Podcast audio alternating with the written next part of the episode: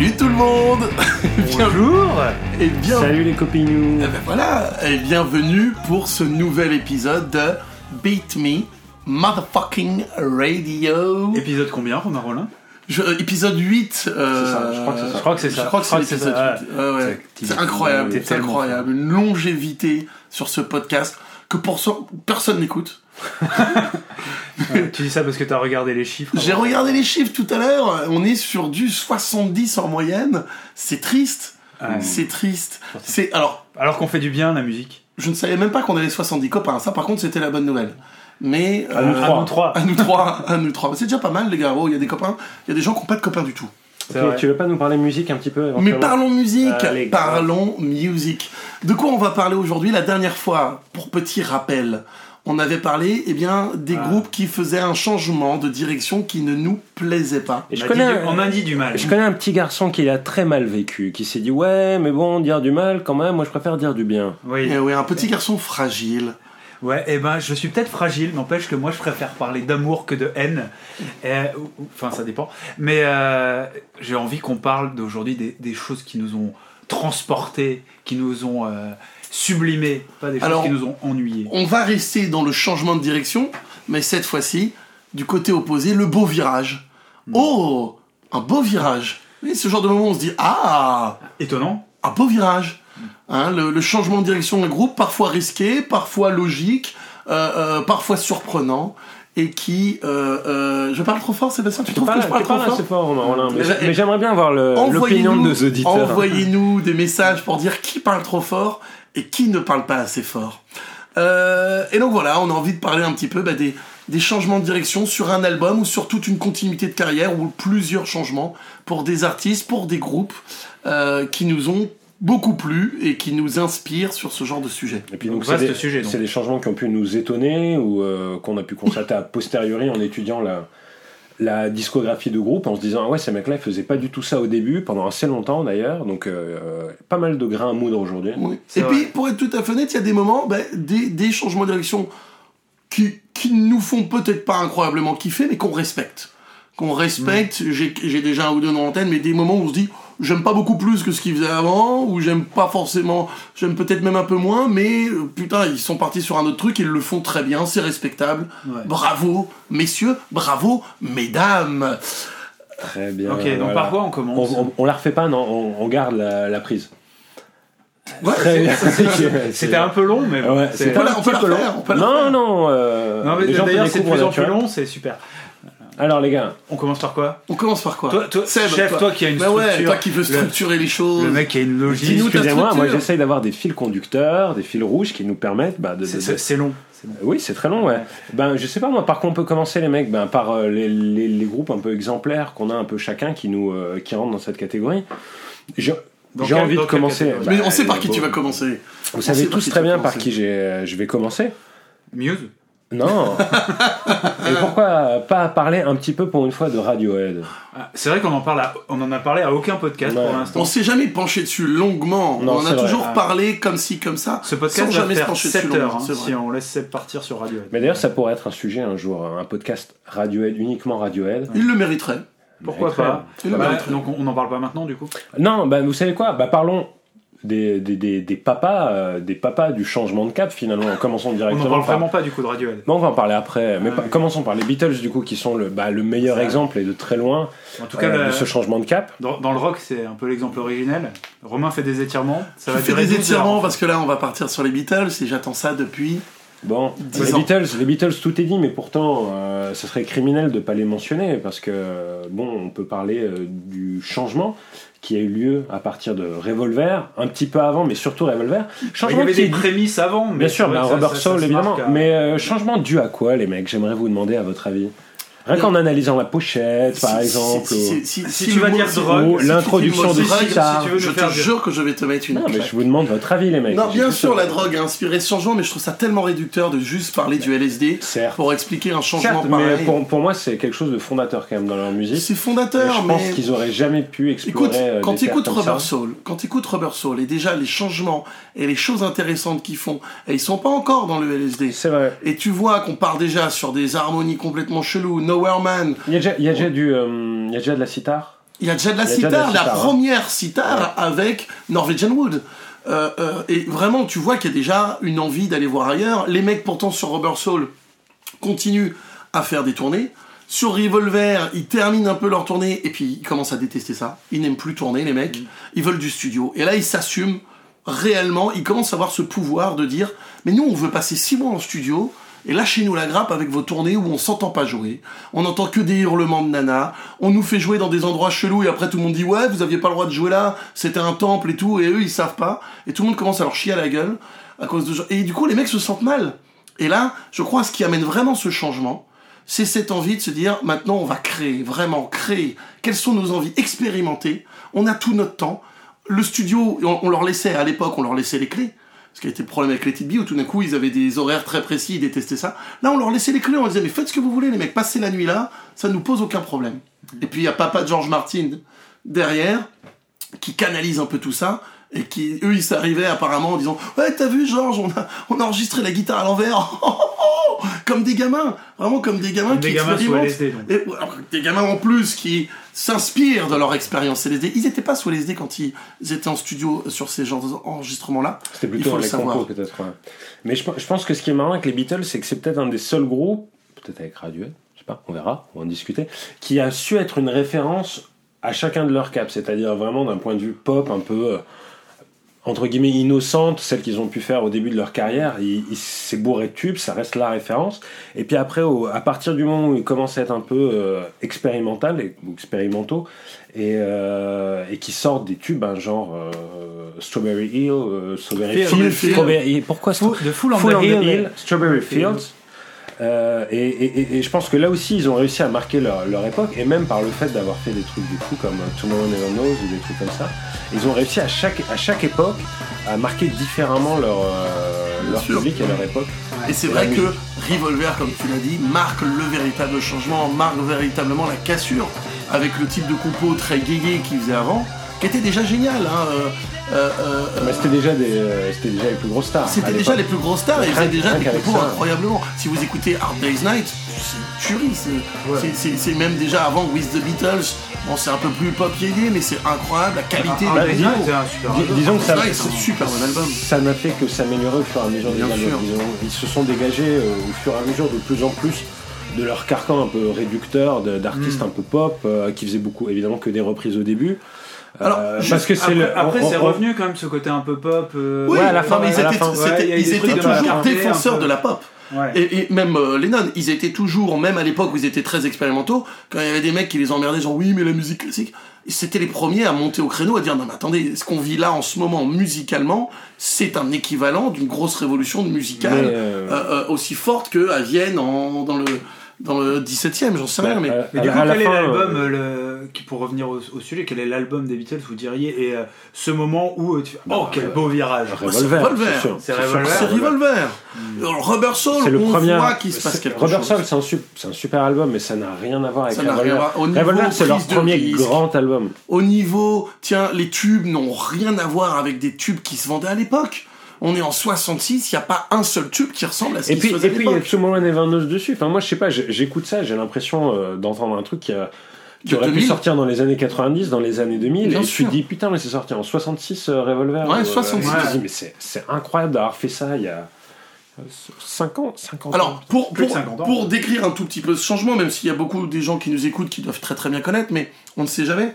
On est quand même donc sur des Beatles assez yéyé, assez This is a hard day's night, She loves you, yeah, yeah, yeah, des choses comme ça.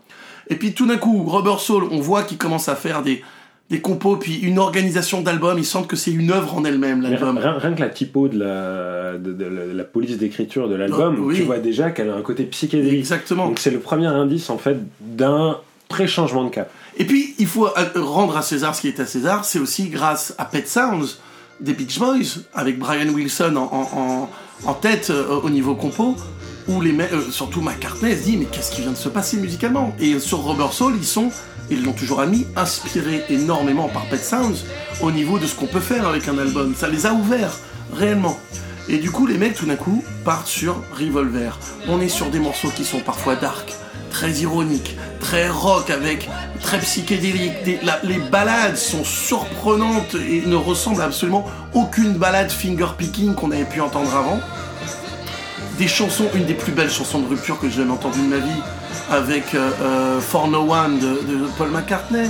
Des morceaux incroyables. On démarre dans la bizarrerie dès le premier morceau, avec Taxman. Taxman de George Harrison, où le décompte 1, 2, 3, 4, 1, 2, et le morceau démarre complètement sur un autre rythme. Donc il on entend un décompte de rythme et le morceau démarre sur un truc qui n'a absolument rien à voir. Donc on est déjà, on nous met déjà une petite béquille, ce qui était rare pour les Beatles. Sur un morceau d'intro, une béquille. Et puis les paroles aussi, finalement, ça parle, de- c'est un- c'est une pique aux impôts, c'est quand même, euh, Ouais, bah. c'est quand même surprenant comme, thème de chanson, quoi. Avec quand même, euh, alors, faudrait que vous me disiez parce que moi j'ai toujours eu euh, l'impression, c'est, enfin, c'est quand même l'idée du générique de la série Batman qui est détourné quand Ah même. bien sûr. Ah ben il Ah, s'inspire de Batman. Ouais, voilà. Et moi, en fait, ce que je savais pas, et c'était ma question, c'est est-ce que c'était avant ou après, enfin, lequel, lequel nourrit l'autre? J'ai toujours pensé que c'était Batman qui, euh, qui avait inspiré les Beatles, mais euh, Il me semble. Mais les gars, si on parle trop des Beatles et qu'on met trop de titres de chansons, on va se faire repérer par. euh, Par l'estate, par l'estate de McCartney et tout ça, et ils vont nous censurer notre podcast. Le- Mais non,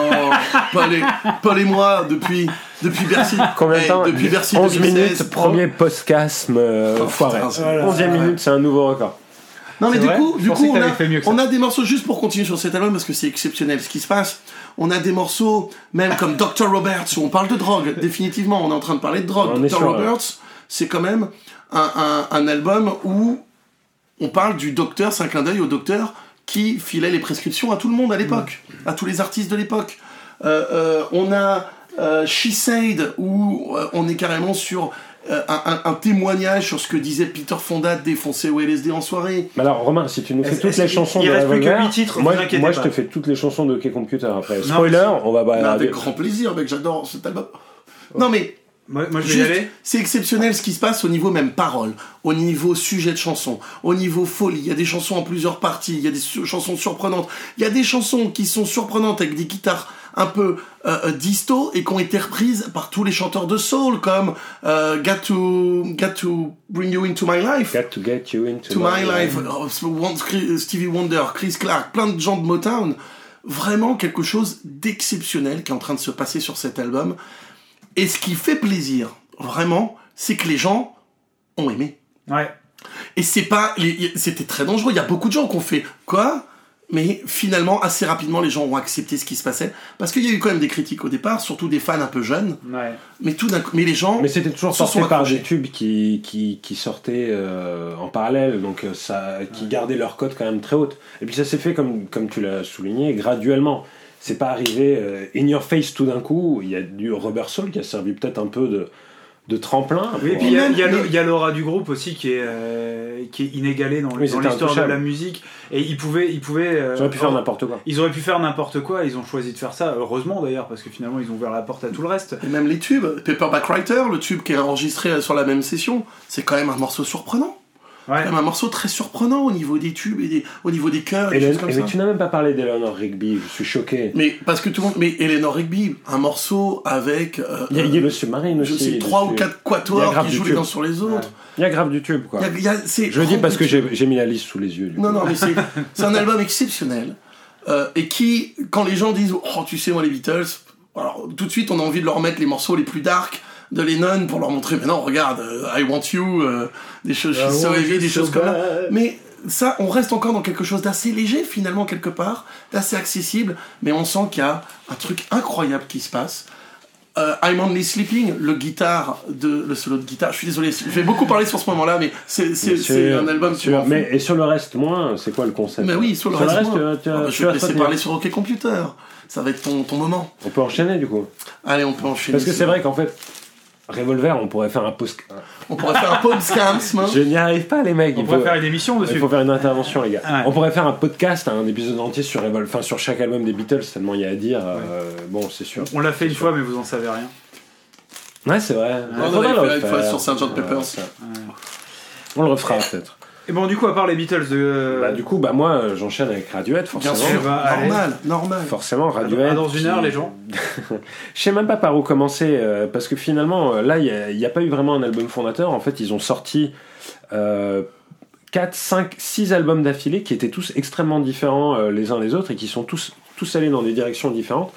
On commence avec. Il y, a une, euh, il y a une ligne directrice quand même, je trouve, euh, chez ah bah, Radiohead. non, non, il y a une identité, évidemment, mais c'est quand même Après, il y a- un bon à OK Computer, mais moi je le situerais pas là le plus gros. Bon, en tout cas, bon, au début, il commence avec euh, Pablo Honey, avec de la pop euh, Attends. un peu grungy. Excuse-moi, est-ce que tu vas Bien faire sûr. tous les albums avec tous les titres de tous les albums?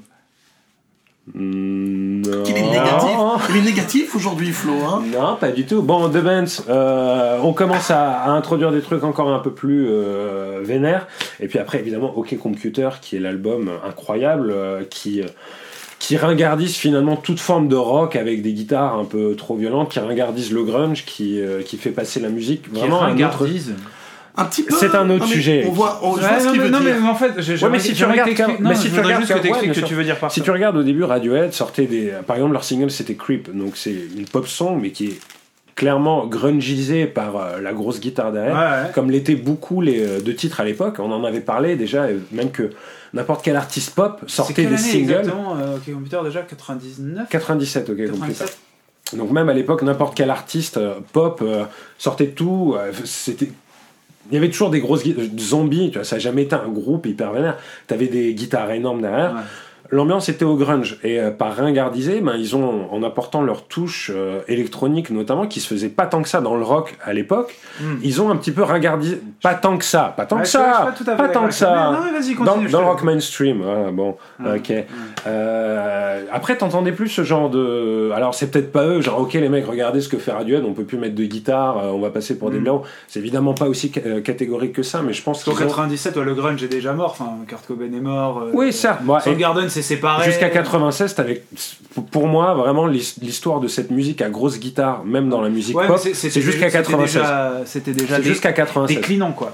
C'était déclinant, mais en Ouais. 96, si tu regardes les, les tubes, les, les chansons qui, euh, qui étaient hyper connues et qui faisaient partie du répertoire rock, tu vas halluciner. Tu vas dire, putain, jusqu'en 96, il y avait quand même, ouais, il y non, avait quand même non, de la grosse guitare. Ce qui s'est arrêté en 97, notamment, avec l'émergence des artistes électro, euh, Björk, la French Touch, euh, Air, Daft Punk. Les artistes rock euh, qui faisaient des trucs bah, avec des grosses guitares avant, comme, enfin, grosses guitares entre guillemets pour un groupe de pop comme Radiohead, font plus du tout ça. Euh, tous les représentants du grunge sont soit morts, soit dans un sale état, donc on est vraiment passé à autre chose. Euh, L'émergence en plus euh, de la pop anglaise, la, la, re, euh, la, la- La renaissance un petit peu. Bref, Radiohead, OK Computer, mais là où tu veux m'emmener, et là où tu as raison, c'est bien sûr Kid A, les mecs, Ah oui. ils tuent le game en l'an 2000, euh, alors que pour les jeunes, c'était plus le même deal, je sais pas si vous vous en rappelez, les mecs. Ça, c'était en 98. Mais c'était seulement à l'aube de Ah, l'an c'était à 2000. l'aube, pardon, C'était c'était à l'aube de l'an autant pour moi. 2000 seulement, donc c'était plus le même je raconte n'importe Après, quoi. c'était tranquille. Je raconte n'importe quoi, et bon, bah Kid A, c'est un album qu'on considère comme un album de rock, mais en fait, il n'y a, rien de rock là-dedans. Y a rien de rock. C'est un album d'électronique. Ouais, non. C'est un album d'électro qui a servi de référence quasiment de musique électronique, alors que ça vient même pas d'un groupe électro. Ouais. Et, euh, et c'est vrai que j'ai lu un jour un article, c'est ben depuis, euh, depuis Kid A, tout le monde essaye de, de retrouver un peu la magie de Kid A. C'est finalement un peu le but ultime, tellement ils ont euh, porté le truc à un, à un stade incroyable. Juste pour en finir avec les évolutions, après ils ont fait un truc encore différent. Ils sont, euh, bon, Amnesiac qui était de la même C'est un chose. peu dans la même. Non, mais veine parce qu'ils l'ont sorti- en En fait, c'est Kid A. Ils ont qui- été qui a le- enregistrés en même temps. Amnesiac, qui a le pendant rock finalement. Ouais, plus rock, Parce qu'il y a quand même exactement. beaucoup plus de guitare. mais euh, encore plus mais encore plus chelou que OK Computer et puis après ils sont ils, ont- ils sont partis à d'autres trucs de l'électro encore plus euh, Rainbow bizarre aussi, où Rainbows, où, Rainbows, où ils font, Rainbows, oui. où ils font un rock complètement pop, plus sage ouais. plus pop mais toujours Un rock un expérimental adulte, du coup. ouais. mais toujours expérimental. Donc voilà, ils ont eu mille vies. À chaque fois, leur album était, euh, et je pense, je pense qu'ils sont rares les groupes euh, où, à, à avoir été aussi variés et à chaque fois avoir remporté un succès. OK Computer, c'est la référence en la matière. Kid A, c'est la référence en la matière. Alors, In Rainbows, ça a toujours été un peu surprenant pour moi parce que c'est pas un de mes albums préférés, même si je l'adore. Mais quand je vois sur internet, c'est toujours considéré comme un Ah ouais des sommets euh, de la fin des années 2000 euh, en termes de rock, quoi. Ouais, mais Donc les mecs ont toujours été surpuissants, Ouais. ils ont toujours tué le game. Bah, In, In Rainbow, c'est pas plutôt euh, parce que c'est le premier album en euh, téléchargement libre, à prix donné. Enfin, c'est presque plus la, la façon de distribuer la Bah, musique. écoute, je trouve j'ai- j'ai, que- vraiment dans ce que je peux voir, les gens qui en parlent, les tops, les machins, ou euh, même les top albums de Radiohead, les mecs qui, qui en parlent, ou les articles dans les journaux, In Rainbows il est toujours dans le top 3, c'est sûr. Ouais. Après, Radiohead a atteint un peu ce, ce statut d'intouchable où euh, tu, tu peux pas non plus dire du mal de Radiohead. Enfin, c'est compliqué. euh. Oh, je suis pas d'accord. Ouais, mais à que- ce point ouais, d'avoir mais- un plébiscite. après, tu vois vraiment la tronche du plébiscite. Tu te dis, ok, euh, ils ont ré- récolté Ah, tous les suffrages. après, moi j'adore. Hein, tu vois, c'est pas, c'est pas une indifférence polie, genre ouais, bravo les mecs, mais c'était vraiment. euh, ils ont tout tué. À maintes reprises. Ah oui, Ce non, sont mais des serial killers.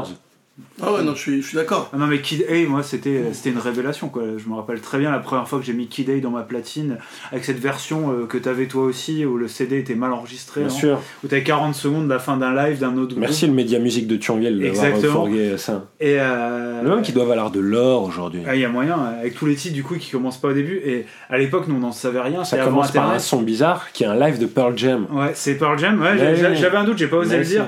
Et, et du coup, moi, je croyais que les mecs étaient tellement barrés dans l'expérimentation qu'ils avaient volontairement décalé le début de toutes les Ouais, chansons de 40 ouais, ouais. secondes pour que ce soit une espèce de méandre et tout. C'était. euh, Est-ce que t'étais déçu quand tu t'es rendu compte qu'en fait c'était juste une erreur et que les morceaux commençaient un normalement peu, forcément. En fait, j'ai- Mais on j'ai l'a appris tard parce qu'il n'y avait pas internet. après, parce que finalement, j'écoutais que mon CD de Kid A sans savoir que euh, c'était c'était pas volontaire. Et finalement, je m'en bats les couilles. Moi, je, je m'étais raconté une histoire, excusez ma grossièreté, euh, et, euh, et elle me fait toujours plaisir cette histoire. Donc, quand j'ai envie de mettre Kid et qui commence comme ça, eh ben, j'ai une espèce de, de résurgence adolescente quelque part là-dedans et ouais. qui me rajoute à, à- à l'aura, à la magie, au mystère de cet album encore plus et qui déjà est tellement expérimental. Enfin, il y a quand même un. Il n'y a pas que. des- Enfin, pour euh, aller plus loin dans ce que tu disais, il y a un côté free jazz dans Ah oui, euh. National Évidemment. Anthem, des trucs comme ça. est peut-être le meilleur morceau du truc, euh, je trouve. Ouais, c'est euh, ces mélodies, enfin, je trouve que ça en rajoutait encore à cette expérience folle. Il y avait même, si tu ouvrais le, le CD, tu sais, le, le, le- le boîtier là où tu poses le disque, ben, tu peux enlever cette partie-là et t'avais un deuxième livret caché en dessous.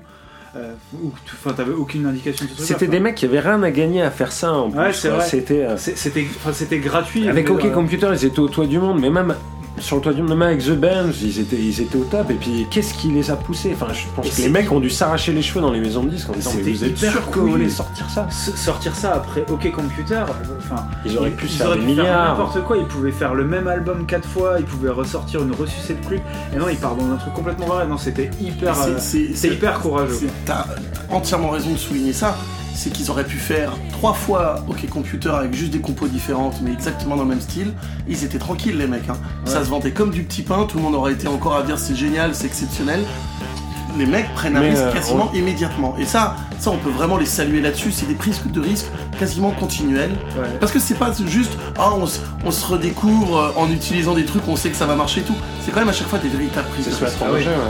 Ah. Et ça, c'est ultra honorable et c'est un groupe qui Et est c'est- respectable. c'est vraiment une intégrité. Ah ouais, euh, ah ouais, ouais, ouais. ouais, pour ça, autant, autant tout à l'heure je critiquais un peu l'interdiction de justement Radiohead, autant là, en termes d'intégrité, c'est intouchable. quoi.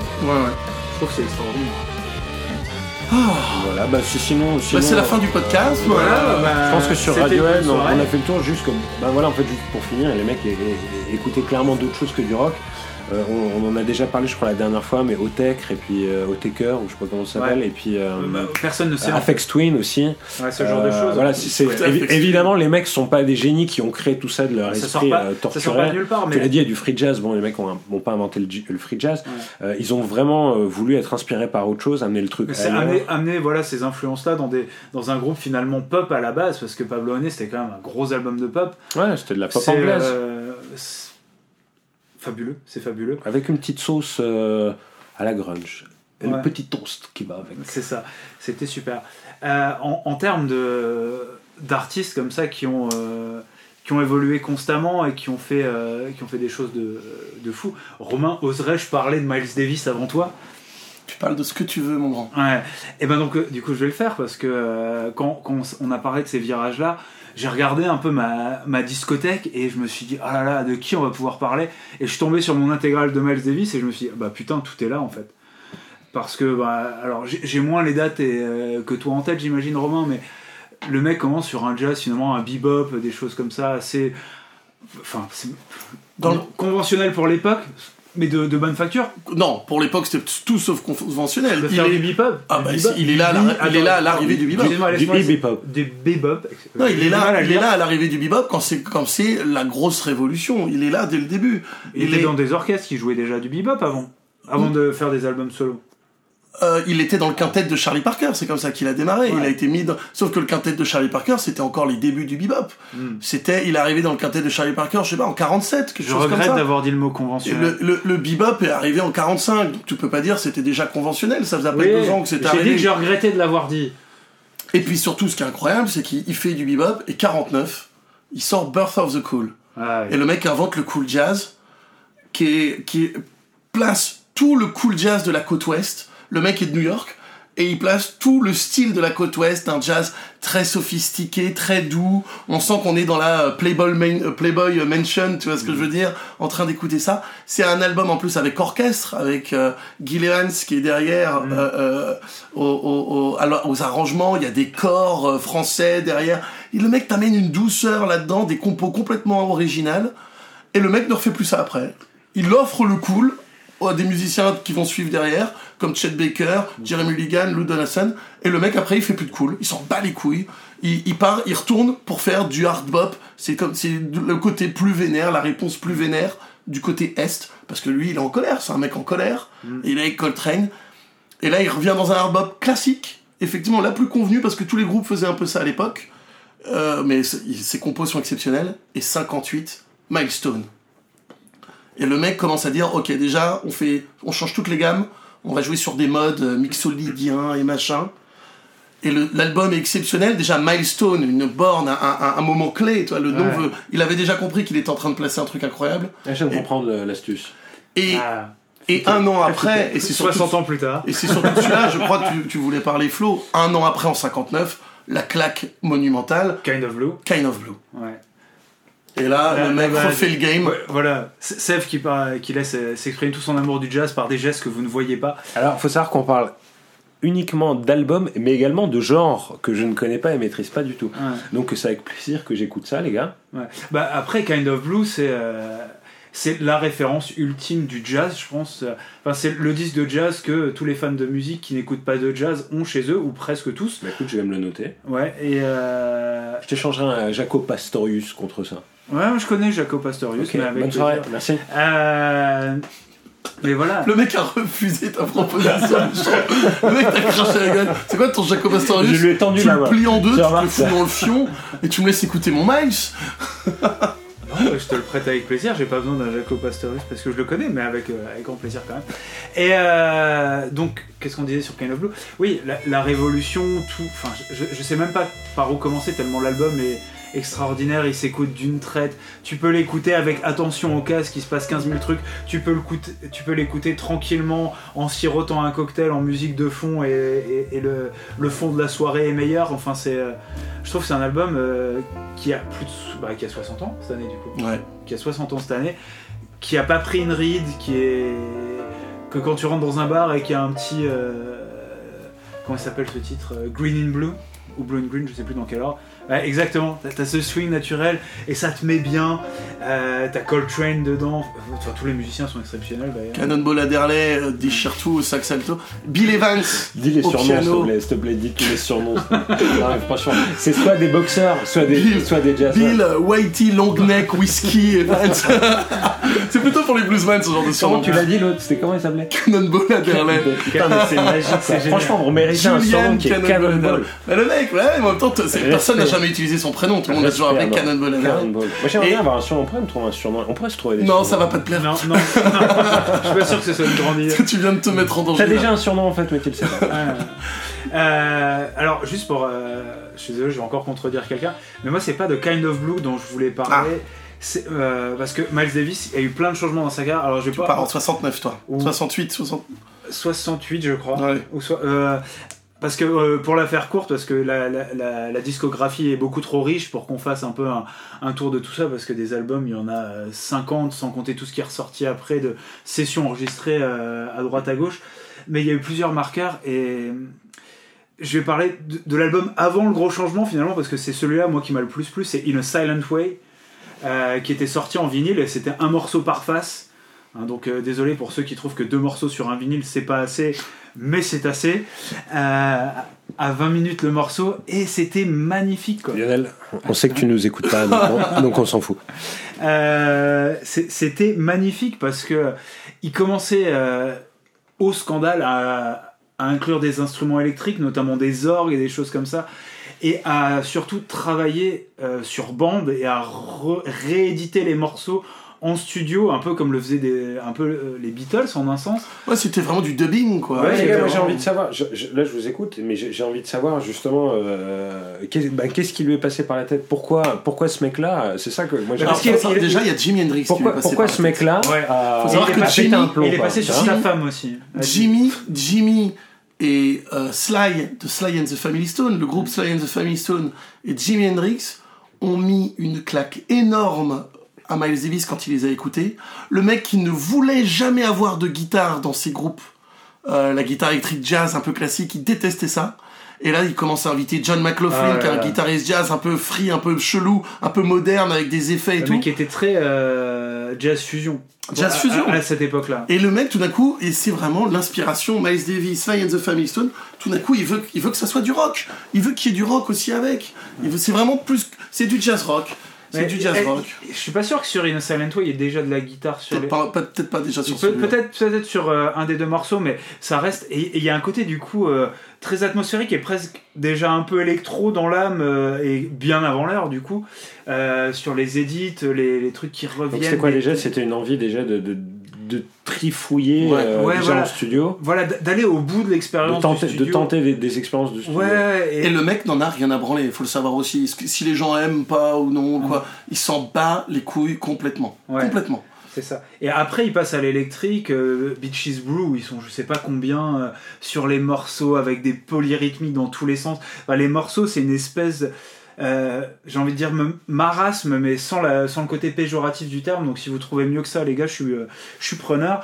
Euh, Un Maelstrom oh, c'était Ouais, magnifique. mais j'aime pas trop ce mot, je trouve. Moi. Non mais j'ai cru que t'avais fait un jeu de mots exprès. avec Miles Non, Miles t'as pas fait exprès T'as pas fait exprès C'était Oh encore la plus beau. je veux, je m'en Tu sais quoi, on va, on va faire un montage et on va faire Oh bravo, Oh, bravo. faire, Ouais, ouais, les gars. Un Maelstrom Alors attention, on y va. Oh super, super, magnifique jeu de mots Sébastien. Euh, Et ouais, et, ça partait dans tous les sens. Après il met du rock quand il fait euh, euh, Tribute to Jack Johnson où là c'est tellement la guitare de McLaughlin qui est en avant. Enfin c'était. euh, Super Saiyan McLaughlin, on l'appelait. C'était ce surnom. Super Saiyan McLaughlin. ouais, Bon, on va. Bref, bref. ça, voilà. Et, et- Prenez-vous dans les bras. non, mais vous vous en rendez pas compte. Mais les mecs sont tellement heureux de parler de. Mais ça se voit sur leur gueule, quoi. Tu sais, ils sont à deux doigts de se prendre dans les bras en se disant Allez, viens, tu sais quoi, on se casse. Pourquoi on va pas s'écouter Milestone ou que sais-je, ou Miles Davis euh... Ferme-la. Je cherche un jeu de mots avec Miles. Ah ouais, Non, mais c'est beau à voir. C'est beau à voir. tu les trouves sans faire exprès le jeu. C'est beau à voir. Euh, ouais, voilà. Non, mais du coup, on a vraiment quelqu'un qui a réinventé le jazz Plusieurs fois. plusieurs fois Ouais. et c'est et toujours efficacement et toujours avec des albums qui restent mais de- qui resteront toujours dans l'histoire et ça c'est un mec vraiment qui a encore une fois aussi pris des, des risques énormes mais qui en plus ne il était posé il s'en battait les couilles pour être tout à fait Ouais. honnête donc c'était pas des gros risques pour lui intérieurement tu vois il allait pas être détruit si les gens lui disaient c'est de la merde disais mais allez vous faire enculer mais euh, très euh, grossier. je suis très grossier parce que Ah. je, je, je parle de Miles Davis. Miles Davis, quand les gens venaient le voir, ils faisaient mais go fuck yourself with your bitch. Et, le- mais il envoyait chez les gens qui allaient lui dire bravo Miles, il détestait tout le monde à la fin. Ouais, ça c'est parce La qu'il a- drogue, non Mais Oui. bah, bien sûr, oui, Ah, bah, bien sûr. C'était ils ont Coke, Hero, enfin ils ont tout fait, hein, les jazzman aussi, c'était euh, c'était loin d'être des enfants de cœur. Et il y a quand même une période où il, il pouvait plus jouer de trompette. Et du coup, il faisait des, des expériences avec des claviers et il balançait des gros accords dissonants qui laissaient, euh, qui laissaient plomber comme ça sur des morceaux de 30 minutes. Là, faut s'accrocher quand même hein, pour les suivre ces albums. Non mais il y a des choses, il y a des choses, euh, il y a des choses que j'écoute pas de Miles Davis qui me saoulent. Hein. Il y a Ouais. des choses qui me saoulent. Bah, tout- toute la période années 80 déjà, euh, quand il revient et qu'il fait de la pop un peu dégueulasse, mais bref. Il est mort en quelle année Il est mort. C'est une bonne question. Tu De- as 90. 10 Ah ouais, d'accord. je- mais je- je- Ouais, Il est mort vieux quand même. Hein. Il est mort Ouais, ouais, il a, il a une, une belle et riche carrière. Ouais. Bah, Voilà. Donc en termes de mec qui change, qui change le game, comme tu disais tout à l'heure, tu, ouais. tue le game. tu. Miles Davis, je trouve qu'il est quand même Bah, largement au-dessus du lot. quoi. Moi, moi, je, voulais, je voulais enchaîner sur un autre sujet. Enfin, un autre sujet, c'est les, les artistes solos, euh, justement, euh, en parlant de virage. Bah, spontanément, j'ai deux exemples qui me viennent euh, à l'esprit euh, David Bowie ou, ou Iggy Pop. Donc, des mecs, en fait, qui ont eu des très longues carrières, euh, et puis en souvent en artiste solo, pas uniquement, on connaît Iggy Pop et les Stooges, mais le fait d'avoir duré aussi longtemps, est-ce qu'il leur a permis de tenter des trucs complètement euh, euh, opposés à ce qui a pu leur- les rendre célèbres? Iggy Pop qui a fait euh, à la base ben, la musique la plus violente qu'on pouvait trouver à l'époque et qui a fini euh, dans les années 90 à faire ben, du jazz aussi, qui est passé par du rock un peu plus grand public, euh, un album avec le mec des Queens of the Stone Age qu'on pourrait presque qualifier de stoner, euh, ou David Bowie, ben, puisqu'on en parle Oui. aussi, et qui a, qui a Évidemment. tout fait, quoi, qui a tout inventé, quoi, le glam, le...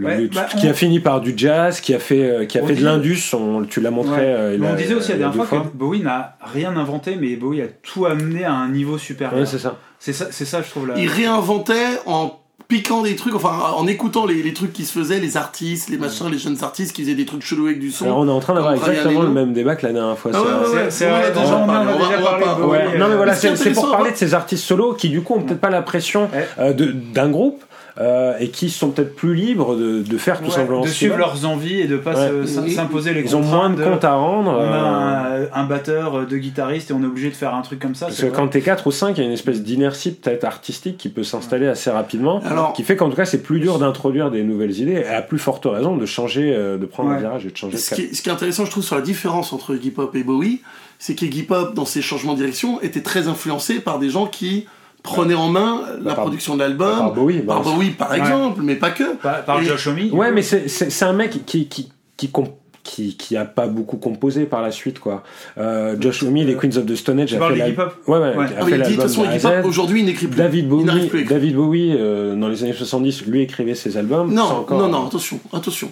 C'est coécrit pour la plupart des chansons. Il y a beaucoup de chansons qui sont écrites par Iggy. Oui. Ah bah, sur The Idiot, c'est le seul, c'est la- l'album où Ah Bowie ouais. compose pas mal. Lust for Life, tout est composé Ouais, par, mais le meilleur par album, Iggy euh, Pop. son meilleur album solo, c'est quoi? C'est The The The Idiot. Idiot, bien Et sûr. l'autre, à mon avis, bah, c'est celui écrit par le mec des Queens of the Stone Age. Depression. Mais bien sûr, qui Oui, est incroyable. hein. C'est un, des meilleurs- album. c'est un des meilleurs albums des, des dernières années, je trouve. Oui, c'est Ouais. vrai. Mais à chaque fois, c'est vrai qu'il a. Bon, on sait qu'il écrit les si textes, donc forcément, Iggy il- il apporte quelque chose, évidemment, quoi. Mais ouais, c'est un, bon exemple d'un mec qui a, qui a eu plusieurs Ouais. vies aussi, quoi. Bah, Dans la ouais, pub aussi. Moi, je pensais, euh, enfin, quand t'as parlé de, de, de, de carrière solo comme ça, je pensais à Alain Bachung immédiatement, quoi. C'est vrai, bien Ouais. sûr. Euh, C'est le Radiohead de, de la chanson française, quoi. Et, euh, et je trouve qu'en plus le grand écart stylistique est, est encore plus violent. Bon après la carrière est plus longue, enfin a été plus longue. Euh, quand, euh, quand tu reprends ses premiers albums, même avant qu'il sorte des albums, tous les singles, ce qu'il composait pour Dick Rivers, Bachung euh, avant d'être connu, euh, des choses comme ça. Puis après bon t'as Gabi au Gabi, mais à partir des années 90, les albums qui sortent qu'on a déjà évoqués, mais pour arriver à Fantasy Militaire qui est une espèce de à partir d'Osée Joséphine, je pense que ça commence un peu à devenir euh, Chatterton. sérieux, quoi. mais même avant il Il y a déjà l'album avec. euh, Novice. Ozzy- euh, non, mais il y a l'album aussi avec Gainsbourg, qui était quand même déjà un truc. euh, euh, Play Blessure. Les blessures, Novice, c'est les deux c'est albums un peu connus. bon, c'est quand même déjà, on part sur des trucs Ouais. différents de ce qu'ils faisaient avant, chelous, des risques, tout, tout. Moi, c'est vraiment le genre d'album, celui avec Gainsbourg, où je me dis, les gens ont dû se dire, qu'est-ce que c'est que cette, cette merde? Pour l'époque, hein, moi je le trouve incroyable, mais à l'époque, il Ouais. y a plein de gens qui ont dû se dire, attends, c'est quoi leur délire là euh? Je trouve que c'est, enfin, je trouve que c'était encore plus poussé sur l'album d'après, euh, Mad Novice justement, l'album très noir, euh, très teinté, euh, bah, électronique de l'époque, donc un peu new wave comme ça, qui était, qui était hyper osé. Et après, après c'est vrai que les années 90, euh, même si Osé Joséphine finalement est pas un album Ouais, mais tu- hyper expérimental, Ouais, mais tu sens qu'il y a déjà un, il y a déjà un ouais, truc, il y a- y, un potentiel. Il de- rentre vraiment dans une ère de moderne. variété, euh, ouais, Ouais. voilà, de- Ouais, ouais. de- dans les compositions qui est, qui est génial. Chatterton euh, qui va dans la même voie, et pour arriver à cette espèce d'orfèvrerie qui était fantasy militaire, avec tous ces titres, euh, tous plus fous que les uns les, Ouais, mais les, Flo, uns que les autres. euh, Attends, attends, attends, j'y viens. T'énerve pas. Est-ce que c'est son meilleur album Non, je sais pas si c'est son meilleur album, mais en tout cas c'est son plus reconnu euh, par le grand Bien sûr, public. Et déjà, si avoir une œuvre grand public telle que Fantasy Militaire, il- je trouve que c'est Il extraordinaire. a été le élu mec, meilleur après- album euh, des... des- 20 dernières années aux Victoires de la musique. Ouais, voilà, pour le. Bon, ça, ça veut quand même dire quelque chose. Quoi. Et, et l'album est vraiment génial. Mais après, pareil, c'est ça, le mec, il est sur le toit du monde. Il sort son il clé computer et là, il après, sort- il sort. Bam L'imprudence, quoi. Le truc limite spoken word, avec des titres un peu ambiantes, avec des gars qui font des instrus, avec quelques corps départ. C'est souvent jazz. de, hein. de C'est même pas. c'est- même pas si jazz que ça. L'imprudence. Mais quelle merveille, quoi. Je me rappelle, c'est toi qui m'avais fait découvrir cet album, Seb. On euh, était à Nancy. à les. Nancy. Mais franchement, les mots me manquent. hein. Alors j'ai envie que tu me fasses rêver parce que cet album, il, il m'émeut tellement que j'ai du mal à en parler. quoi. J'aurais du mal à le vendre à quelqu'un. quoi. Mais c'est parce que euh, le meilleur moyen de le vendre à quelqu'un, c'est de lui poser dans, dans, dans la platine ou dans les enceintes et, et- et limite se barrer et de le laisser écouter. Je me rappelle, j'a- j'avais fait ça à mon frère, euh, on, on était en train. On s'en fout de l'anecdote, mais on construisait sa baraque à l'époque. Et, euh, et je lui ai laissé des disques au fur et à mesure. Et un jour, je lui mets, je lui chou, mais il- le mec était en train de faire du béton et un mur. Et il, il écoute l'imprimante. nue. À À main Pour, nue. pré- pour présenter un peu le, euh, le bestiau. Et, à euh, main nue. Et, et je, et je me rappelle très bien, à la fin, il me fait L'album il s'est fini, j'ai posé ce que j'étais en train de faire en disant Mais qu'est-ce qui vient de se passer? Il a été rappuyé sur play, il s'est remis l'imprudence dans la foulée, leur écart avec ses morceaux. Et une vraie prise de risque en plus sur cet album, parce que on- ça pourrait paraître aujourd'hui un peu classique, pas si risqué, mais le mec t'oblige en plus vraiment sur cet album à te détacher de tous les principes classiques d'une chanson et de ne pas attendre les paroles, d'a- d'attendre, il te les Ouais. amènera quand il te les amènera, et ça sera peut-être une petite phrase, et ça va être un texte tout d'un coup, et ça va aller parfaitement, et ça va être un peu chanté, et, c'est, le mec se détache de toutes ces règles un peu classiques du couplet, du refrain, des choses comme ça, et même si c'est fait à une époque où on, est- où on avait déjà entendu des choses assez révolutionnaires musicalement, ça te surprend encore, ça te, ça te met encore un peu, genre qu'est-ce qui se passe, je sais plus où, qu'est-ce qui se passe dans cette chanson. Et en fait, faut te détacher tout et tu commences à l'apprécier quand tu.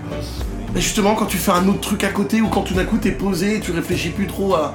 Et là, tu te dis putain, mais c'est ouf en fait ce qui est en train de se moi, passer. c'est mar- c'est moi, c'est marrant, mais c'est vraiment une expérience euh, quasi sensorielle. Euh, moi, dès le début, je me suis mis à écouter le truc et je faisais rien. Mais parce que tu te touches beaucoup quand tu captivé, c'est vrai, mais c'était c'était captivant quoi. Mais- Non, non, mais vraiment, c'est- Mais vraiment, t'es- ouais, c'est ouais. vrai qu'au bout de deux minutes, t'es es complètement happé par cette atmosphère et et t'en ressors. Et pourtant, c'est long comme album, probablement trop peut-être, mais Mais il faut, Malgré il faut, tout, il faut, il faut, par- il faut parler des paroles parce que moi je trouve que c'est là euh, où Folk et Bachung sont à leur, euh, à leur sommet parce qu'il faut Il écrit, pas, il écrit pas les paroles, euh, Bachoun. Euh, Si, ils co- ils collaborent tous les deux. Ah ouais, euh, et- je et- crois. ouais, il, il lui donne des indications et puis il prend les morceaux, il les recoupe. Ouais. il En fait, c'est des il- ouais. impressionnistes qui, qui jouent avec des, des, des ressentis que certains mots peuvent avoir, des sonorités, des faux jeux de mots, et à l'arrivée, ça marche. au-delà qui- du jeu de mots, ils sont dans l'abstraction. Ouais, c'est ça. euh, Mais à l'arrivée, ça marche. enfin, si euh, t'acceptes, si, si t'acceptes le principe, les paroles sont les plus beaux trucs que moi j'ai Ouais, pu entendre. Je, peux- beau. je peux écouter l'album et juste pour écouter les paroles, comme si on récitait un poème avec en Mhm. plus la musique derrière. Quoi. C'est vrai, et en plus, c'est tellement du coup euh, libre d'interprétation que l'album il peut vouloir dire des milliers de choses à chaque fois, enfin, de milliers de choses différentes à chaque fois que tu vas le réécouter. Enfin, je trouve que c'est d'une richesse infinie. Et on est vraiment sur du vrai changement de direction plusieurs fois dans sa carrière. Là, pour le coup, il y a, absolument rien, rien à voir avec ouais. rien qu'il ait fait avant. Ouais, Ouais, ouais, c'est- ouais, c'est Mais euh, c'est l'avantage aussi ben, que de ces mecs en carrière solo qui au fait collaborent souvent avec des gens différents. Mm. Euh, ben, je crois que c'était avec les, les Valentins ou comment ils s'appelaient les mecs dans. Ouais, je crois pour, que c'est ça, ouais. Pour Les Valentines, euh, peut-être. Ouais, les Valentines Mm. pour l'album euh, Fantasy Militaire. Euh, on l'a dit, il a collaboré avec Bachung. Là, ben, il collabore clairement Gainsbourg. avec, euh, ouais, avec, avec, euh, Gainsbourg. Et là, il collabore euh, probablement avec des musiciens beaucoup plus classiques. Il s'acoquine d'un Ouais, orchestre. guitariste de jazz un peu fou, Marc Ribot, euh, Et qui, est, c'est- qui est complètement dingue. C'est ça aussi, bah, comme Iggy Pop, de s'associer à chaque fois avec d'autres personnes qui permet bah, tous ces virages quand t'es un artiste solo. Quoi. Ouais, non, ça c'était euh, incroyable. On va, on va pas tarder à parler des focus. Moi, je, je- je voulais Déjà éventuellement. Non, bah ouais, attends, mais les Flo, mecs, le Black temps Sabbath passe.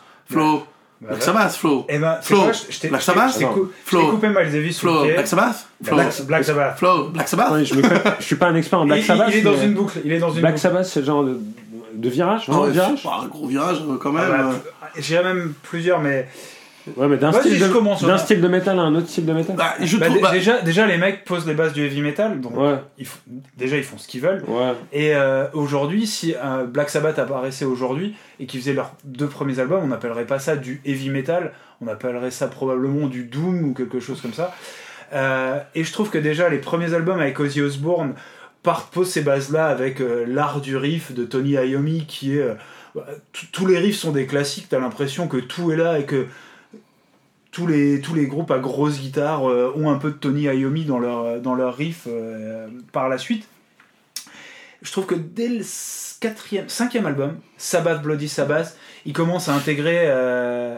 Ne, ne te marre pas. J'aime non, bien, on commence à bien. arriver sur quelque chose de plus heavy metal sur Et, Sabbath et- Bloody et de plus prog aussi. De plus prog Ouais, aussi. parce qu'il y y a des beaucoup de- synthés, il y a des choses synthés, comme ça, des claviers, les, morceaux sont à tiroir. Déjà dans Volume part- 4, on en parlait, leur Ouais. quatrième album, il y a déjà des envies de faire des choses un peu bizarres, Ouais. on le sent. Mais moi, je vous demande Mais toujours c'est- la même question. Pourquoi? Mais, ah, mais attends, parce qu'on n'a pas Bah. fini. C'est pas, moi, le gros virage, c'est un changement, aussi un virage par rapport à un changement de chanteur. Et Ah, pour le moi, changement de line-up, ouais. le changement de Ouais, line-up voilà, c'est où Ozzy Osbourne se barre, et puis il y a. Ronnie James Dio qui arrive, Et les mecs, c'est pas comme s'ils faisaient la même musique avec une ambiance juste un peu différente par rapport euh, au fait que ce soit un chanteur différent, comme l'avait fait ACDC avec beaucoup de succès et très bien au départ quand euh, Brian Johnson est arrivé. Mais tout d'un coup, les mecs changent carrément de style, je trouve. Je, je trouve le changement de style, alors. Un peu fort, comme Je, mais je- je trouve quand tu dis carrément, je, je, serais pas quand d'accord. t'écoutes avec les trois mais- premiers albums de Black Sabbath et quand t'écoutes les albums avec Ronnie James Dio, on, on est sur du heavy metal plus fantastique. On vous parle de chevalier, c'est des riffs beaucoup plus rapides. Je me demande ce que je vais mettre euh, en fond sonore. Non mais c'est. Un bon Neon Night. Tu vas mettre un gros. Neon Night, Ah, mon c'est frère. Eh sûr et oui, certain. Neon Knight. Oh Lord, Voilà, spoiler. Non mais c'est c'est euh, euh, c'est moi je trouve qu'il y a un vrai changement de direction par rapport au changement de line-up Oui. où les mecs ne font plus la- tout à fait la même enfin c'est un peu le même truc mais on sent que la musique change quand même Oui, oui, Il y, y a une accélération. Et, et c'est magnifique ce qu'ils font c'est pas genre ah mais du coup c'est un peu moins bien c'est différent et c'est incroyable et c'est un autre plaisir c'est un autre goût du bonbon c'est et- Bah, les, les deux premiers albums avec Dio sont des chefs-d'œuvre.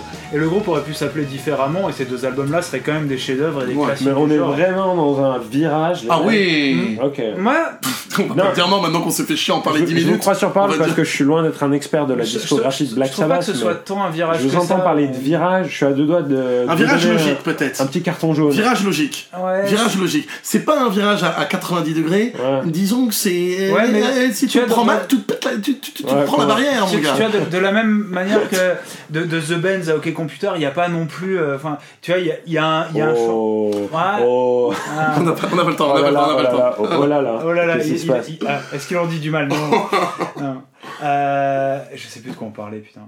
Des Bee Gees, Des- on parlait des Bee Gees. C'est ça, on parlait, on parlait des changements de line-up qui amènent Ouais, des c'est vrai, changements c'est de vrai. style. Bah, souvent le chanteur hein, qui, qui, qui, Ah. qui donne une- vraiment une, une, une autre identité. Comme avec Fleetwood Mac. Mais sous. Mais parle-nous de Fleetwood Mac. Fleetwood Mac, qui était un groupe de blues euh, british euh, pop des d'en années parler en fait. 60. Ils ont fait Black Magic Woman, par exemple, qui était l'un Ah, des gros c'est. Fleetwood Mac, c'est Fleetwood Mac. C'est une reprise, Santana. Oui, bon. Et- Fleetwood Mac, c'est. Finalement, Alors, on, on est en pas train de parler, non, parce mais que on, est t'aimes en- pas. on est en train de parler Ah, de groupes ah. qu'on aime bien, qui sont bons pour se rattraper la dernière fois. Franchement, Fleetwood Mac, euh, c'est pas une purge, mais arrêtez, c'est du rock FM. On va pas faire, essayer de faire croire bien, aux gens qu'il faut qu'ils aillent alors. écouter Fleetwood Mac. Et Mais- alors mais non, tu, mais- mais tu es plein de haine. Mais tu n'es- Recule-toi. mais- Regarde, je le, Ah, je non, je le fais, regarde, On est en train de violenter. on, me prive de la part. Tu vas pas vendre Romain, Non, tu mais vas c'est pas parce vendre qu'il a dit changement de line-up, ça m'a rappelé Fleetwood Mac. Faut arrêter, Excusez-moi. c'est parangon de la Non, mais Excusez-moi d'avoir cité Fleetwood Mac. non, mais Surtout que, pour être tout à fait honnête, je peux vous citer euh, trois albums. Mais ce qui est marrant, C'est juste une anecdote. Non, ton ce qui est rock marrant. goût vanille, là, Non, ce qui est marrant, juste ce qui est marrant, par rapport au changement de line-up et au changement complètement de style de Fleetwood Mac. Juste une anecdote rigolote. Leur premier album, à l'époque, s'appelait Fleetwood Mac. D'accord? Ok Jusqu'ici, c'est un peu technique, en, mais j'arrive en à suivre. 75 ou 76, je sais plus, quand il y a euh, Leslie Buckingham et euh, la nana euh, qui vient au chant, Stevie Nicks, ils changent complètement de style, mais vraiment complètement de style, La parce nana, que... c'est pas Leslie Non, Attends, Stevie, Stevie Nicks. Moi, plus à. Et du coup, et du coup, les mecs refont un album, et vu qu'ils considèrent Ouais. que c'est comme si c'était un nouvel premier album, ils l'appellent Fleetwood Mac. Ok, Romain, ton anecdote, c'est comme ton beefsteak. tu peux te la foutre au cul, d'accord S'il te plaît. C'est une anecdote de fou, non les gars? Wow! Non mais les gars! Ah, sortez-moi de ce podcast. Oh Ouais, je- Il a j'ai réfléchi. Je sais que j'allais dire, j'ai réfléchi. Allez, maintenant on va parler des. Bee Gees. Ouais, mais on pourrait en parler plein. Moi, j'avais envie peut-être de parler, envie de parler des groupes qui sont assagis aussi, tout simplement. Avec Ouais, je- ouais, ouais. je pense aux Red Hot, mais en fait, les Red Hot, ils ont fait le virage de Californication pour passer d'un Ouais. d'un rock funk à un rock Je un peu que le virage euh, des Red Hot était avant d'ailleurs. C'est plutôt. Bah tiens, Bah, Hot, attends, excuse-moi. Excuse-moi, tu viens de dire un truc. One qui- Hot Minute. Ou un autre minute. Le, le, le virage, le- l'album discordant dans leur disco, discordant dans leur discographie, c'est chiant à dire. Ouais. Euh, tu l'as bah- dit deux fois pour le coup. Ouais, mais- donc, Ouais, c'est vrai. C'est donc l'album discordant de leur discographie, ça fera 3. Euh, ou un autre minute que, que eux-mêmes euh, renient un petit peu et tout ça. Ouais. Je trouve que c'est une merveille. Oui, non mais évidemment, mais c'est la, la sainte trilogie, euh, Blood Sugar Sex Magic ou un autre minute, Californication. C'est trois albums très différents finalement. Ouais, ouais, mais, Mais bon, il y a J'ai plus. jamais été fan de Californication.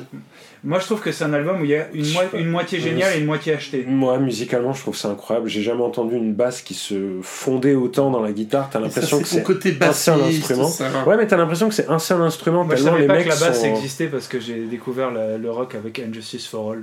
De Metallica où t'entends pas la basse. Oui. Longtemps j'ai cru que les basses c'était des guitares. euh, Moi, longtemps, je me suis levé de bonheur, ok Et alors Est-ce que c'est le sujet Bon, est-ce qu'on a terminé? Ouais, voilà. a fait le tour. On, on Tout peut ça, pas tout ça faire pour le dire tour. que les virages, un bon virage, c'est sympa. qu'on- qu'on voilà. aurait pu Un bon virage, Un bon virage, ça c'est sympa. C'est Voilà. ça. C'est comme un bon podcast.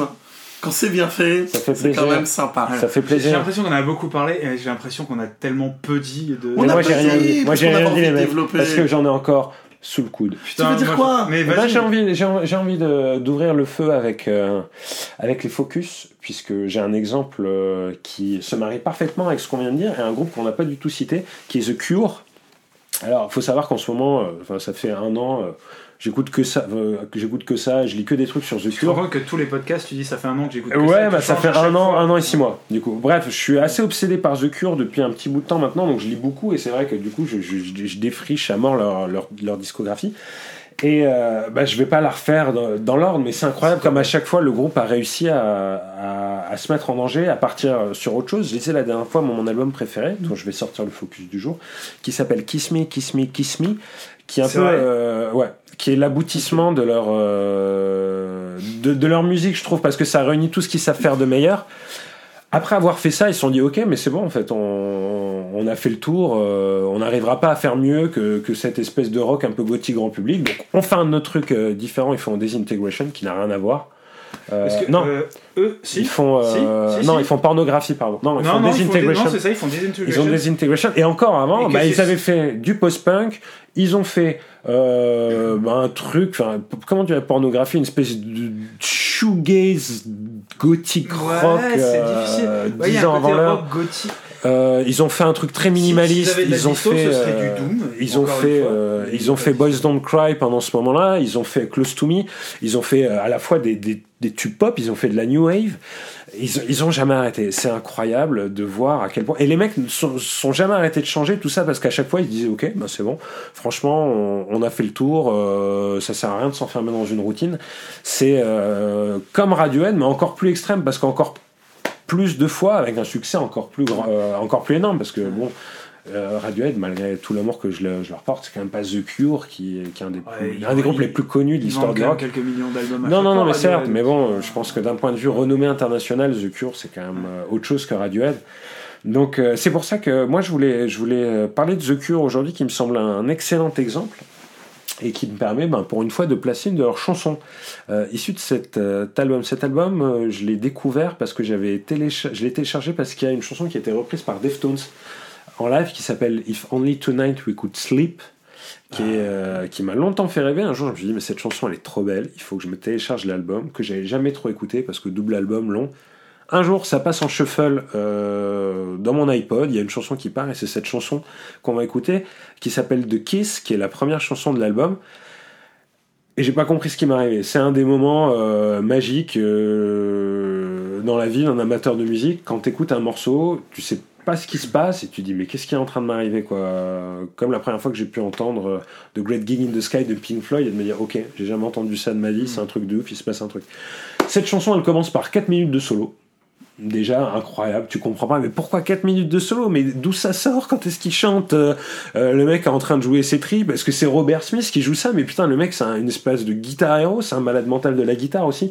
Au bout de 4 minutes, il se met à chanter, mais tu dis, mais qu'est-ce qui se passe? T'es submergé, tu dis, je comprends rien à ce qui se passe, à part que c'est incroyable. Et voilà, Eh ben, allons-y. de Kiss. Vous la connaissez cette chanson? Vous connaissez cet album Non, je vois euh, pas- je vois pas la chanson. Alors, moi. alors, moi je connais cet album et euh, The Kiss c'est ouf et alors par contre je suis désolé parce que je suis d'accord sur à peu près tout ce que tu dis de The Cure. Moi j'ai découvert ça aussi à peu près en même temps que toi, c'est marrant parce qu'on n'en avait jamais trop parlé finalement. Et ça me fascine autant que toi. Par Prends contre, ma main. Par contre, je suis désolé, mais Kiss Me, Kiss Me, Kiss Me, je trouve que c'est un album plutôt chiant personnellement.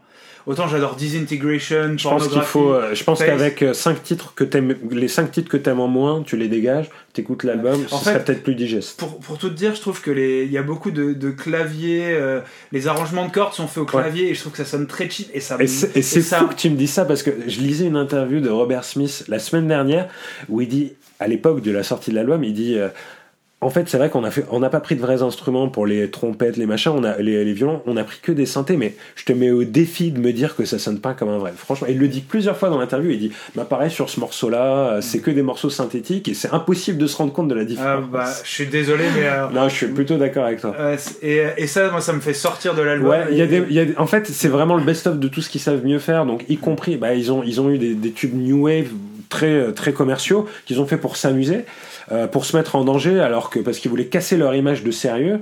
Avant de refaire un truc encore dix fois plus sérieux, non mais on est où, tu vois Et, euh, et c'est vrai qu'il y a des trucs qui, qui passent moins bien, qui, qui surtout ont mal vieilli. Mais par exemple, j'écoute ça, je découvre les Smash Hit Pumpkins en fait. Tu vois, je me dis ah ouais Ouais. d'accord. Les Smash Hit Pumpkins, ils doivent 50% de leur carrière, de leur inspiration musicale à The Cure. Comme la première fois que j'ai écouté les Beatles, où je me suis dit ah oui d'accord, tout vient de là en fait. Ouais. C'est- vrai. mais je Et il y a que- énormément de bons morceaux, mais c'est un double album. Donc forcément, comme tous les doubles albums, il a, il y a beaucoup de chansons que t'aimes pas, quoi. Mais je trouve, tu vois, l'album suivant, donc Disintegration, Disin... j'arrive pas à le dire, euh, qui, euh, qui est à peu près aussi long, n'a aucun moment où comme ça je me dis, ah, c'est un peu cheap, ça me fait chier. Et il y a une unité. C'est un peu plus dark déjà plus tout le temps. Ah mais il y a déjà, beaucoup plus d'unité, ça c'est sûr. Ouais. Bah, c'est l'exemple type. Il n'y a pas de morceaux. euh, les, tous les morceaux que t'aimes pas, je vois bien lesquels c'est quoi. Évidemment, t'en trouves pas une trace dans Disintegration. Ouais. Après, il y a des morceaux super euh, dont, dont on focus euh, sur qui sont qui sont je, je nie pas. Je- c'est pas du tout ma période préférée. On écoute.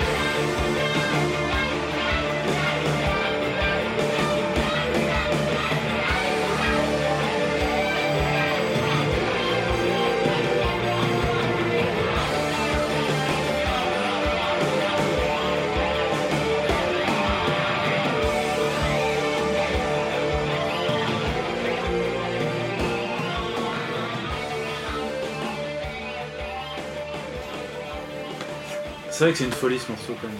Euh, Quel culot. Ouais, c'est un beau morceau. Très beau morceau. Ça m'a- moi, ça Surtout que le, le solo n'arrête ça m'a jamais. rendu fou. Ouais, le solo se continue tout du long. euh, Le mec arrive au bout de 4 minutes. Il chante une minute. Mais finalement, c'est presque comme si la voix était une sorte de mini solo. Tiens, en fait, on va faire un mini solo de voix dans cette chanson de guitare. Ouais, D'ailleurs, la façon dont il pose sa voix dessus, tu te demandes limite si euh, il, il en surjoue pas un peu, et qu'il- parce qu'il chante. Fait, Je sais pas, pas c'est pas qu'il chante faux, mais il y a un Il truc. fait un comme peu- si c'était un peu des, des râles du guitariste qui, qui se fait emporter dans son truc, Ouais. tout d'un coup comme s'il Ouais. balançait ses phrases. Et vraiment, c'est, non, c'est, c'est, ça, ça, tu te lasses pas déjà du solo, du long solo de départ, tu pourrais te lasser. Bah, ça raconte. C'est comme pas. tous les bons solos, il raconte une histoire quoi. Donc J'ai toujours aimé que- quand tu disais ça. Tu sais que je te pique cette phrase. C'est vrai. Je, la, je l'utilise super souvent. Et la- depuis, c'est vrai, depuis hein. la première année où on a vécu ensemble, je t'ai entendu dire ça. Dans ma tête, je me suis dit, putain, mais c'est tellement une belle manière de parler d'un solo de guitare. Bah ouais, ça- le ça meilleur raconte solo un truc, raconte quoi. une histoire.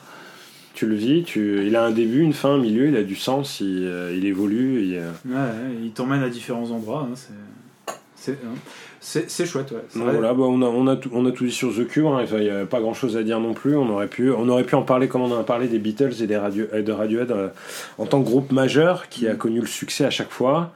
Euh, voilà. voilà.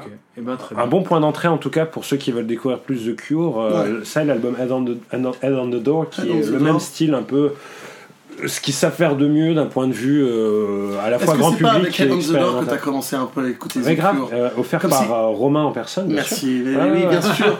Quelle Non, belle idée de raison. cadeau, quelle belle idée de le- tu, tu- tu me l'avais offert, euh, c'est le premier album de Cure que j'ai vraiment écouté, que Ah, j'ai découvert. écouté, euh, Qui est pas un de tes préférés, tu m'as déjà dit. Ah si, si, ah, non, non, il est magnifique. Ah, je croyais Ah, que non, c'était non, un non. autre. Non, non, bah, parce qu'il est Je croyais que justement, plus euh, pornographie, mais alors c'est l'inverse. Non, non, c'est parce qu'il est, parce qu'il est justement dans ce style-là de, de, de Cure, un peu ultime dans tout ce qu'ils savent faire de mieux. Euh, pas trop genré, euh, avec beaucoup de choses très différentes. euh, parce que moi j'aime beaucoup de choses différentes de Cure. Et ça, c'est un peu le bonheur, ouais, ces deux albums-là. C'est après ces deux albums qui se sont dit, ok, bah, on a fait le tour, qu'est-ce qu'on peut faire de mieux que ça? Euh, Retournons vénère. Ah, bah, très bien. Qui va, Flo?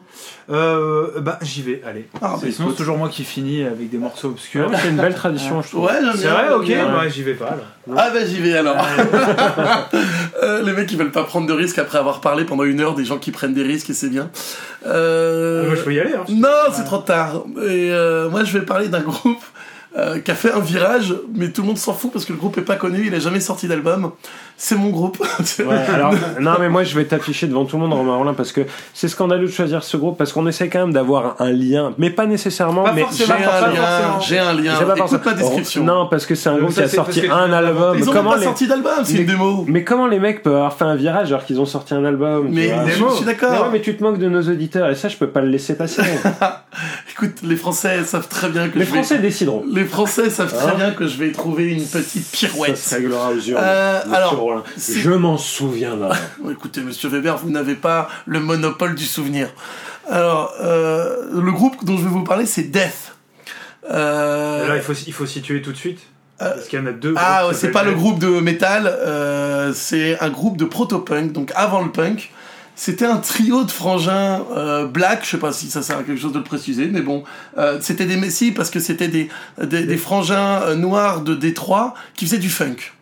Et qui avaient démarré un groupe de funk et qui marchait pas trop mal et qui aurait presque pu peut-être faire une carrière de funk. Sauf que les mecs commençaient, euh, en écoutant beaucoup The Who et en voyant Alice Cooper jouer, se disent, mais en fait on s'en bat les couilles du funk, on va faire du rock. Et les mecs se lancent dans le rock, alors que c'est un groupe de funk à la base. Et grosse folie, les mecs ont tout compris, déjà au punk, alors qu'on n'est pas encore au punk. On est en 75, et ils avaient déjà tout compris au punk, voire un petit peu presque au post-punk, légèrement. Ce qu'ils ont fait est très surprenant, Je trouve pas que... ça plus post-punk que ça quand même. Un petit peu C'est sur comme ça que tu me l'as vendu. Un petit peu sur... Oui, parce que je voulais te le vendre Moi, je trouve que c'est euh, notamment un peu euh, presque hard rock, euh, et ça tu, tu le mentionnes pas alors que C'est, moi, mais je- c'est hard rock, c'est hard rock, mais je trouve que les mecs ont déjà tout, ils posent déjà toutes les bases du punk. qu'il y a un côté Bah, il y a un côté- Tap un peu dans le, dans un le côté côté, très- moi, je- euh, je- hard rock foufou. Je, je- moi, vous avez tous les deux raison. Ouais, mais il le dit Euh, pas, le gars. Il présente mais c'est vrai qu'il le dit pas, Il essaie de te faire passer ça pour Joy Division, c'est c'est du post-punk. Mais en fait, c'est parce qu'il voulait passer- placer proto-punk, punk et post-punk les gens sont pas que- dupes, les Français sont pas dupes, Tu sais quoi, je vais changer d'avis, je vais mettre un morceau des Bee Gees. Mais grave. Non, mais, Ah non, t'as trop parlé non, mais du coup, du coup, c'est, c'est un groupe qui euh, prend cette direction-là, et c'est un c'est- qui sort une démo en 75, mais qui est exceptionnelle, une démo d'une demi-heure à peu près, aux 26 minutes. Et il y a un label, il y a même plusieurs labels qui leur proposent des trucs, sauf qu'à chaque fois, la condition sine qua non, c'est vous changer de nom. Et les mecs disent, bon, on en a rien à branler, on changera pas de nom en fait. Et du coup, ils sont jamais sortis d'album, et ils se séparent en 77. Et les mecs n'ont jamais sorti d'album. Et en 2009, il y a un label qui sort leur démo, et c'est le méga succès. Euh, euh, euh, Jack White est d'accord avec moi. Donc tu vois, Jack White est d'accord avec moi, on en parle très souvent. Non, mais plein de mecs se, rendent King. compte et en parlent en disant mais qu'est-ce que c'est que ce truc? Les mecs avaient compris, c'était déjà tellement en avance, ils avaient compris déjà tellement de choses que ça aurait pu être considéré comme le premier album de punk, limite presque avant euh, euh, les Ramones, euh, The Ramones, leur premier album. Et il y a des choses qui sont incroyables. Alors, euh, les- ils se sont reformés, même s'il n'y en a plus qu'un aujourd'hui par rapport au, euh, euh, grâce aux démos, tout ça, ça c'est peut-être moins intéressant. Mais il y a un morceau dedans qui est le morceau qui termine la, dé- la, la démo, que, tu m'as avoué avoir beaucoup aimé. Bien euh, sans- Et- le morceau qui est C'est marrant parce que tu me l'as tu me l'as immédiatement cité aussi quand je t'ai fait écouter l'album. Ouais, tu m'en as parlé, je l'ai écouté en rentrant chez moi et en écoutant le, le morceau, je dis oh c'est ouf ce truc. C'est un, un morceau qui est vraiment superbe. Euh, et qui s'appelle Politicians in My Eyes. Et, et vraiment, il y a des choses très très belles. Je vous conseille cette démo, c'est 26 minutes de votre vie. Euh, ça prend et c'est vraiment un truc très intéressant à découvrir. Un tiers Surtout- de Kiss Me, Kiss Me, Kiss Me. Ouais, c'est beaucoup moins engageant que Kiss Me, Kiss Me. C'est clair. Et, euh, et ouais, moi j'avais pour la petite, j'avais découvert un morceau de cet album, je sais plus lequel, mais pas Politicians in My Eyes, dans la série Ash versus Evil Dead sur Netflix, qui était les- la suite en série d'Evil Dead. Alors c'est complètement, c'est du trop, c'est humoristique, c'est il y a du sang partout et des zombies, et c'est très drôle. Et il y a beaucoup, beaucoup de purs morceaux de rock. La BO est très bonne. Et je tombe sur ce morceau, je me dis, je Shazam, qu'est-ce que c'est que ce groupe? Je le laisse de côté et comme toi, ça retombe dans mon shuffle en rentrant un soir. Je voulais même plus rentrer dans mon immeuble. J'étais devant, il fallait que je reste dans la rue pour écouter ce morceau. Je n'osais plus euh, salir l'écoute avec un couloir et euh, une porte et des choses comme ça. C'était vraiment, il fallait que je reste dans la rue. Et du coup, on va l'écouter, ce morceau. Ça s'appelle Politicians in My Eyes et le groupe, c'est Death.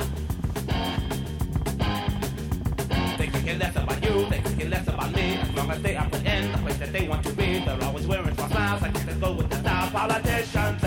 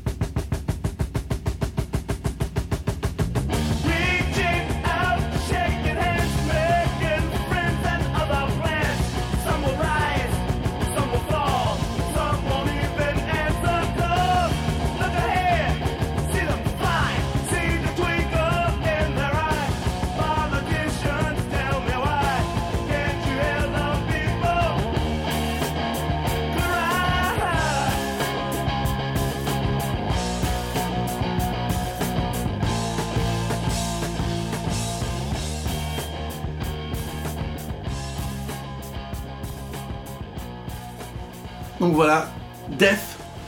Euh...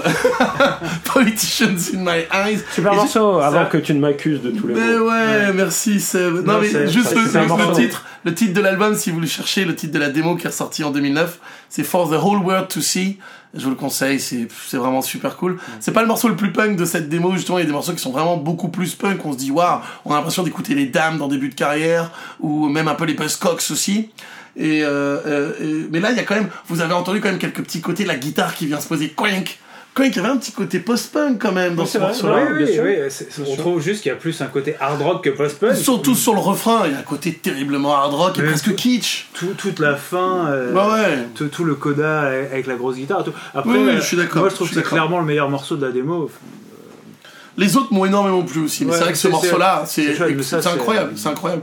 Et alors, ce qui est marrant, c'est que c'est ce que je vous disais quand on l'écoutait, on voit que c'est une démo, il y a plein de morceaux sur l'album où on voit qu'il n'y a pas vraiment encore un producteur qui a su canaliser tout ça et enlever. Il y a des moments, il y a des trucs de batterie où le mec fait la même chose à la batterie mais pendant une minute. T'es là, putain, ça servait à rien ce truc-là. T'as des trucs un petit peu trop longs, des trucs. Tu sens qu'un un producteur expérimenté sans, euh, euh, sans censurer tout ça aurait pu peut-être le canaliser. C'est ça qui est bien dans les mecs qui sont à la production musicale, Ouais. donc vraiment avec une Ça influence pourrait être un bon sujet de positive. podcast, Romain. La production musicale Ouais. carrément. On Non, parlera de David Bowie encore tout le temps. L'importance du mec derrière Oh, les machines. euh, Non, mais t'as entièrement raison, ça pourrait être un très très Tu bon as sujet. Raison. Toi, tu as Mais nous avons tous raison. Sauf Flo, donc.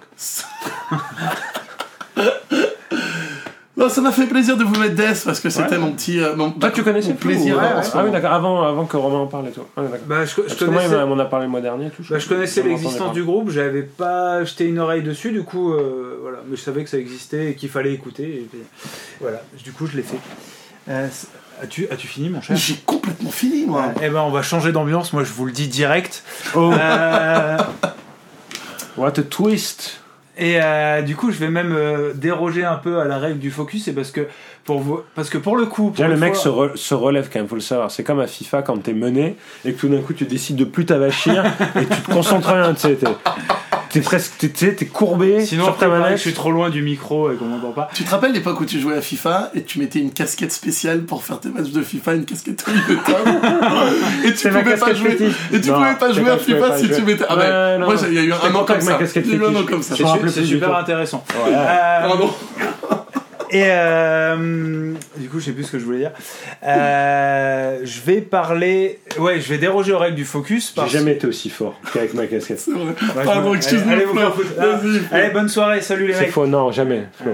Euh, j'ai besoin pour euh, parce que pour une fois je vais être dans le thème du, euh, du podcast pour euh, pré- préparer mon focus qui est déjà pas mal un groupe qui a vachement évolué mais euh, comme on part de loin il faut que je vous fasse écouter un bout d'un autre morceau de leur époque d'avant pour voir le chemin qui a été parcouru Euh, mais je vais vous mettre un peu de contexte d'abord on est au début des années 90 en Angleterre C'est une nuit sans lune. exactement la triste et froide Angleterre du Nord Euh, Angleterre victorienne. Oh, ferme-la. Vas-y, Flo, te laisse pas Euh, déconcentrer. Et euh, il y a une tendance dans, les, donc, dans, dans le métal extrême au début des années 90. Il y a eu plein de groupes anglais euh, qui, sont, qui ont euh, mélangé donc, le gothique, euh, le doom et le death, qui étaient déjà des mélanges un peu euh, osés pour l'époque. Genre que- des groupes un peu de niche ou des groupes. euh, Bah, je- je vais vous parler- plus, euh, Je vais vous parler des groupes les plus connus du genre. euh, donc certains de nos auditeurs, je le sais, connaissent, d'autres la plupart probablement pas. Euh, mais juste pour donner le contexte. Et du coup, mélanger des trucs. Donc le death metal, c'est plutôt un genre de bourrin, comme son nom l'indique.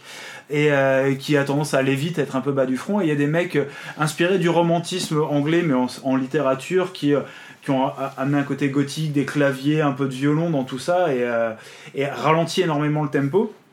Les trois principaux étant My Dying Bride, Anathema et le groupe qui m'intéresse aujourd'hui, Paradise Lost, issu du poème du même nom de l'auteur dont j'ai oublié le nom, Milton Keynes, Romain, c'est ça et qui du coup voilà faisait des trucs très lents, très dark, très euh, Angleterre euh, triste et profonde euh, pour pas dire victorienne, et euh, qui ont eu leur, leur petit succès. Et ces trois, ces trois groupes ont tous évolué de façon très différente et très couillue. Je, dois, je dois bien l'admettre. Et Paradise Lost, au moment de leur, euh, de leur succès, c'était encore du métal bien dark, avait ce titre As I Die. Donc c'est le premier euh, extrait que- qui passe en- pendant qu'on en parle. Donc, euh, donc Certes. donc voilà, avec ces, ces, ces, euh, vocaux, hein, donc très typiques du death metal, qui sont pas, pas faciles à appréhender quand t'as pas l'habitude. Et euh, mais déjà quand même un côté très mélodique dans la guitare lead, euh, des choses comme ça. Ça va pas à 3000 à l'heure. Il y a quand même une mélodie qui se dégage, mais ça reste pas évident pour le grand public. Et ce groupe-là, il a euh, progressivement, et donc il y a, comme d'autres groupes dont on a parlé ce soir, une évolution qui se fait, plus de mélodies, les, les vocaux qui deviennent de plus en plus euh, écoutables, si je puis dire. N'empêche que rien, euh, rien avait permis d'anticiper ce qui s'est passé euh, à leur euh, cinquième ou sixième album qui s'appelle One Second et qui n'a quasiment plus de guitare dedans. euh, ou des guitares blindées d'effets qui jouent 3-4 notes éparses avec que des lignes de chant mélodiques on se rend compte qu'en fait le mec était un super chanteur et qui font un truc comme ça se faisait ben, dans toute cette période dont on a déjà parlé, euh, de la fin des années 90, début 2000, on expérimente à tout va, on met toutes nos influences dedans, on se sert du studio comme un instrument pour essayer de trouver quelque chose. Quelle année du coup ça, le morceau Euh, que tu proposes hein alors, il me semble que c'est 97 ou 98 également. Euh, dans l'album d'avant, de Time Time, c'est 95, 96, ouais, ouais, quelque chose comme ça. J'ai plus la date précise, euh, j'ai pas bien fait mes devoirs. Et, euh, et j'ai envie de vous mettre le premier morceau de, cet album-là. Euh, et comme euh, on vient d'écouter un extrait de Die, de, de le mettre maintenant, que vous voyez la différence, qu'on puisse en parler après. Donc, euh, One Second de Paradise Lost, c'est parti.